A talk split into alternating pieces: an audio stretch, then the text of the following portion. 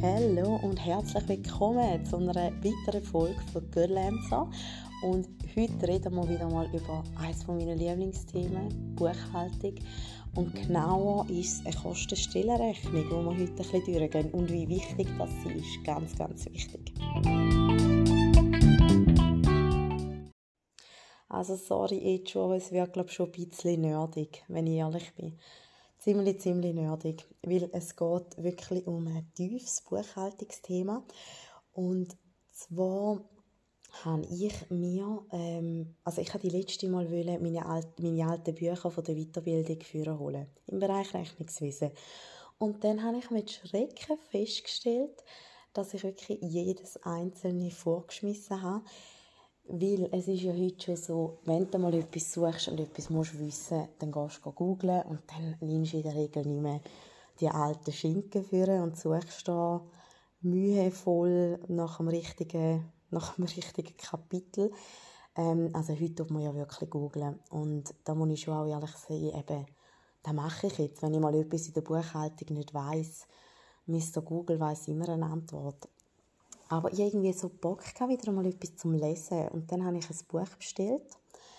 Ähm, es hat etwa 600 Seiten, ist wahrscheinlich das dickste Buch, das ich je in meinem Leben wirklich einfach so in der Freizeit gelesen oder wird lesen, weil ich bin absolut keine Leseratte, aber ich sage euch, das Buch hat mich sowas verpackt. Ich bin am ersten Abend, als ich es bekommen habe, sofort ins Bett, nachdem ich Kind im Bett hatte, habe angefangen zu lesen. Und nur schon die Sätze haben mich so begeistert, weil es einfach auch so nerdig geschrieben ist und so. Ja, es ist echt so lustig. Es ist echt noch lustig geschrieben irgendwie. Und äh, darum, ich habe so Freude. Das ist jetzt mein Lieblingsbuch. Ich bin überhaupt kein Romanleser oder so, sondern ja, mich faszinieren halt so Sachen. Hat auch immer noch Übungen drin und ja, ich finde das voll cool. Auf jeden Fall. Kommen wir mal zurück zum Thema. Geht es ja heute um eine Kostenstellenrechnung. Ähm, das ist jetzt gerade ein Kapitel, das ich so ein detaillierter angeschaut habe. Und mir ist wieder mal bewusst worden, wie dort mal habe ich in der Schule gefunden, so einen verdammten Scheiß werde ich nie in meinem Leben brauchen. Und jetzt weiß ich, wie wichtig das, das eben ist, dass man das macht, weil so über den Daumen weiß man wahrscheinlich mal noch schnell im eigenen Unternehmen, wie es läuft. Man hat so ein bisschen Bankkonten als Referenz. Sorry, jetzt bin ich da wieder, habe ich noch WhatsApp bekommen. Den wir gerade wieder abstellen. Also eben, über den Daumen weiß man so ungefähr, weil wir haben Bankkonten, wo man so ein bisschen sieht, was kommt die, was geht raus, was habe ich für ein Saldo.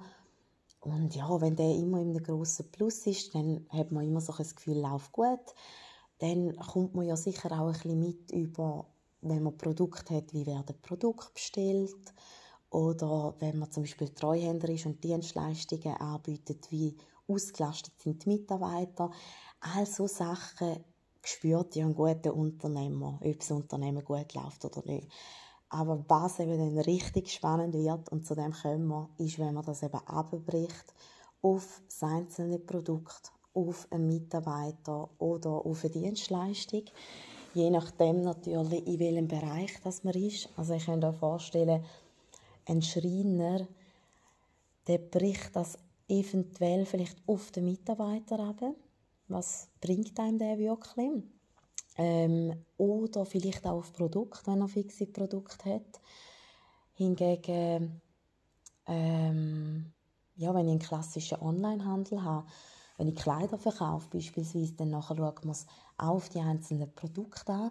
Auch da, nur weil man vielleicht mit einem Produkt wahnsinnig viel Umsatz macht, muss das ja nicht heißen, dass man das auch viel gewinnbringend ist, oder? Weil je nachdem sind die Aufwände riesig oder je nachdem ist einfach der Preis hoch und darum hat man das Gefühl, ja, das, das Produkt gibt auch viel Geld im Vergleich zu den anderen, aber auch die kleinen Sachen machen, wie man so schön sagt, Mist. Und darum muss man das so ein bisschen aufsplitten.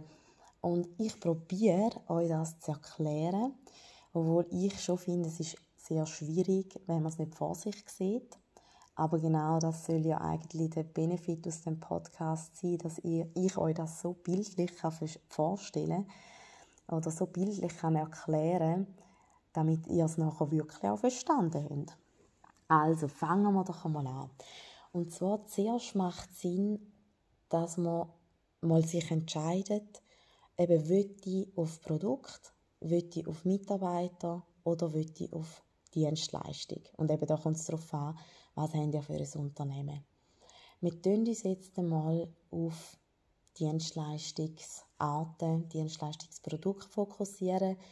Nehmen wir an, ihr seid ein Wer macht Dienstleistungen? Ach, ich hätte mich besser vorbereiten Nehmen wir an, ihr seid ja, ein Coiffeur. Nehmen wir mal an, ihr seid ein Coiffeur. Gut.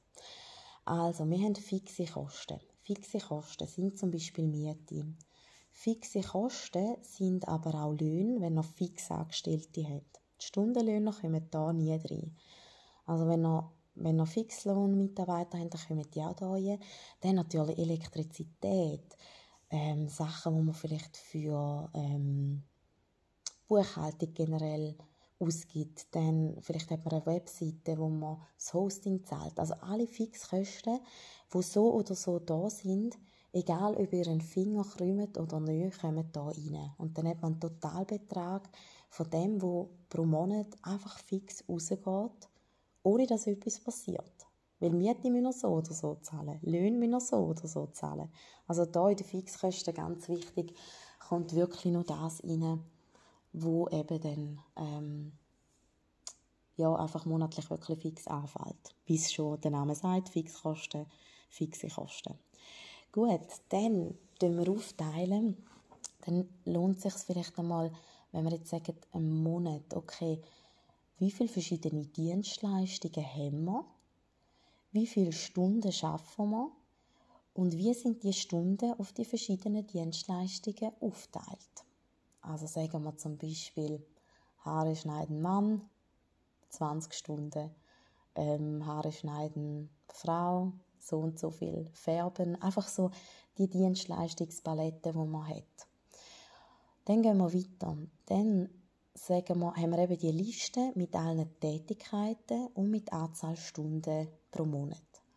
Und dann schauen wir dort mal, was ist der Ertrag pro Dienstleistung. Also ich sage jetzt mal, wenn, wenn wir 20 Mal Haarschneiden haben und ein Haarschnitt von einem Mann kostet, was sind die einmal so, 25 Stutz, oder?